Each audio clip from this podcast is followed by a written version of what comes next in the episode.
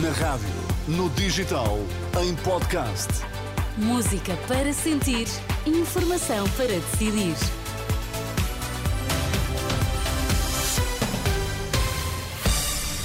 Vai começar o Jornal das Seis para já as notícias em destaque. Último dia do ano e o Papa lamenta a mentalidade mundana que vive na indiferença pelo outro. Enfermeiros terminam greve com críticas à falta de planeamento das urgências. Boa tarde. A gratidão e a esperança mundana são aparentes. São palavras do Papa, que presidiu uh, este domingo à celebração das vésperas e Tedeum de Ação de Graças pelo ano que passou.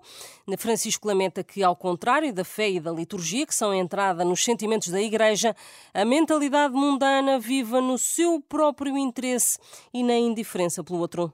A fé ci permette di vivere quest'ora in un modo diverso a fé permite-nos viver esta hora de forma diferente de uma mentalidade mundana. A fé em Jesus Cristo, Deus encarnado, nascido da Virgem Maria, dá uma nova maneira de perceber o tempo e a vida. Resumo isto em duas palavras: gratidão e esperança. Alguém poderia dizer, mas não é o que todos fazem nesta última noite do ano. Todos agradecem, todos esperam, crentes ou não crentes. Talvez possa parecer que seja assim, e quem sabe é mesmo assim. Mas na realidade, a gratidão mundana, a esperança mundana são aparentes.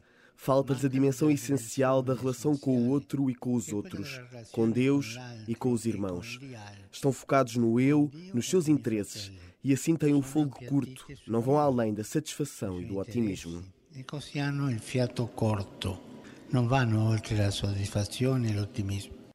No final da celebração, Francisco foi ao exterior da Basílica de São Pedro saudar alguns fiéis, deteve-se alguns minutos junto ao presépio e percorreu o perímetro, sempre de cadeira de rodas e rodeado de seguranças. Os enfermeiros terminam greve com críticas à falta de planeamento das urgências. Em declarações à Renascença, o vice-presidente do Sindicato Democrático dos Enfermeiros, Fernando Fernandes, salienta que Todos os anos há vírus da gripe, mas a prevenção dos surtos é preparada com o tempo, o que este ano não aconteceu. As pessoas neste momento estão com dificuldades e vão para os serviços de urgência. Houve falta de planeamento anterior a isto. Todos os anos, nesta altura, novembro e dezembro, sabe que as urgências cheias, ambulâncias ah, na porta de, de, das urgências à espera que libertem as máquinas, faltas de cama.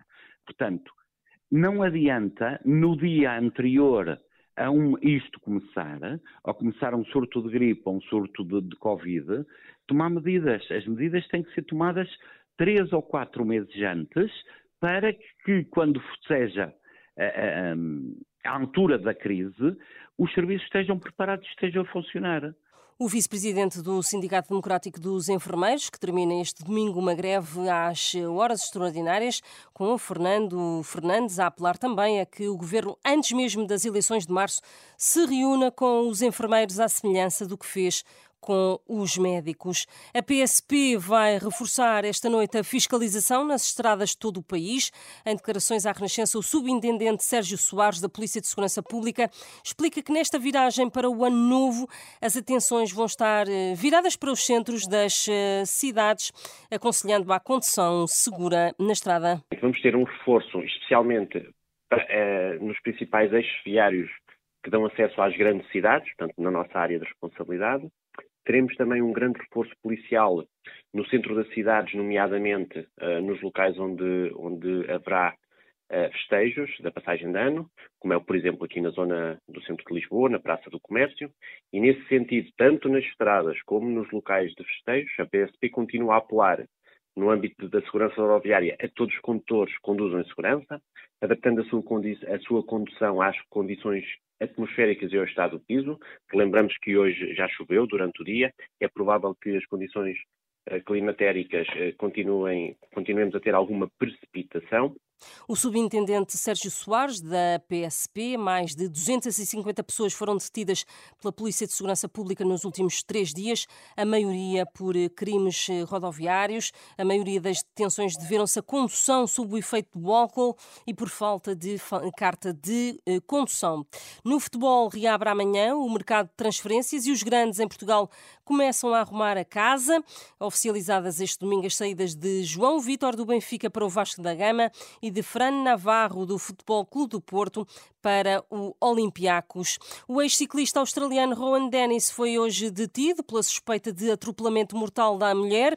O antigo campeão do mundo de contrarrelógio foi colocado eh, e foi eh, acusado por homicídio por condução imprudente e colocar em perigo a vida humana. Melissa Hoskins foi atropelada por uma viatura em frente à casa, foi levada para o hospital onde acabou por eh, falecer.